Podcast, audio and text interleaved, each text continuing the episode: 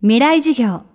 この番組は、オーケストレーティング・ア・ブライター・ワールド NEC がお送りします。未来授業木曜日 Chapter 4未来授業。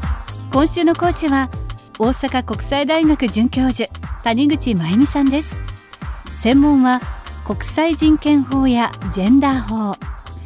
非常勤講師を務める大阪大学では、日本国憲法の講義が大人気で、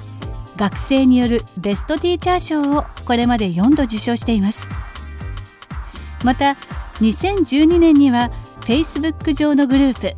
全日本おばちゃん党を立ち上げて代表代行に福祉や人権を中心に発信を行っています。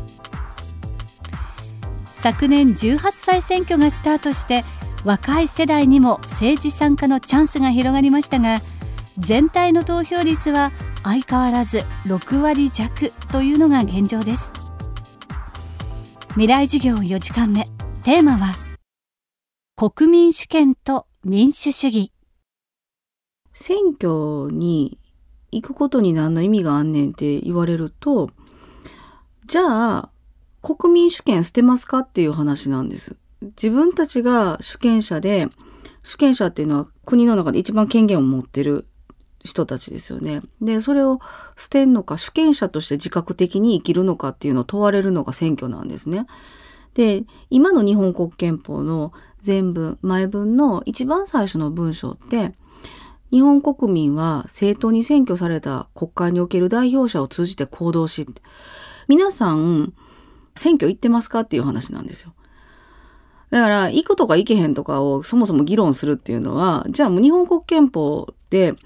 なんで憲法があるかっていうと、権力に歯止めをかけるためなんですね。権力が暴走しないためにある。憲法尊重擁護の義務っていうのは、日本国憲法99条に書いてあるように、天皇摂政。これもちょっと象徴の方なんで置いときますね。国務大臣、国会議員、裁判官、その他の公務員は、この憲法を尊重し擁護する義務を負うっていう規定があるんですね。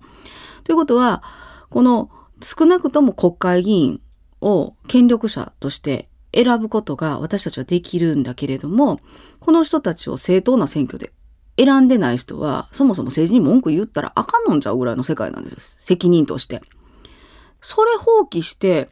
政治家が、例えばなんか失言したからあいつらが悪いねんとか、あんな政治家があんなこと言ったとか、もうほんと政治家ってダメよね、みたいなことだけ言ってるのは、あまりにも無責任やし、あんまりにも、まあ、あの自分のやるべきことはやらずに人任せにしすぎ。だからやっぱり政治もそうだし、人任せにしないためには少なくとも憲法が書いてある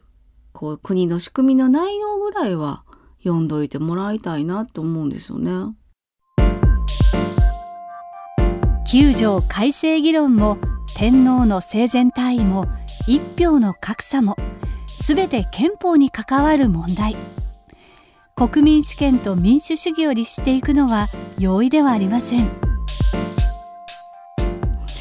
民主主義はめんどくさい仕組みなんですよ。しんどい仕組みなんです。なんでかっていうと、私ら一人一人に責任があるって言われてるからこれを国民主権って言うんですよ。絶対王政の下では王様が責任取ってくれるんですよ。でも王様の責任って実はアメリカ合衆国ができる前まで世界はほとんどまあ私たちが見ることのできる資料とか知ることのできる民族とかで言うと王政だったわけです。王様って神様か神様の使いか神様の子供なんですよ。でその人たちが仮に間違えても全部神様が言ったことなんです。でも私たちが間違えた私たち人間なんで間違えることもあるけれどもだけど神様とか神様の使いをしはった神様の子供であった王様から私たちにその主権っていうものが来てるんだからめんどくさいししんどいのはあなた方一人一人私にも私も含めて皆さんに責任がかかるんですよ。自分の選択がね。でそれはもうね自覚しなしゃあない。あの逃げられへんしじゃあ今から国民主権やめて王様主権やりますかっていう話なんですよね。でそんなん嫌でしょ？だ私が王様になったら毎日ヒョウ柄買うわみたいな。ヒョウ柄のための税金集めるわとかそんなことになってよろしいかいう話なんですよ。嫌でしょそんな。だったらこれはめんどくさいけど自分たちで自由とか、まあ、好きな服着たいとか好きな髪型したいとか好きなアーティストの音楽聴きたいとかそういうのを守ろうと思ったら国民主権であることを自覚して選挙に行ったりとか政治に関心持ったりとかしなきゃいけない。もうこれねやらざるを得ない。これが大人のお作法なんです。大人として生きるってことだと思うのでしゃあないですね。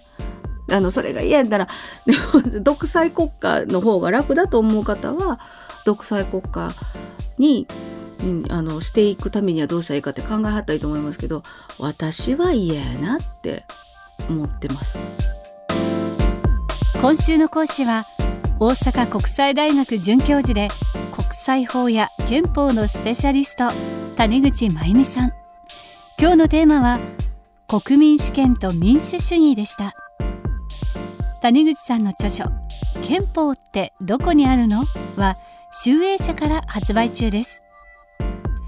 未来授業。来週は週刊文春編集長新谷学さんの授業をお届けします。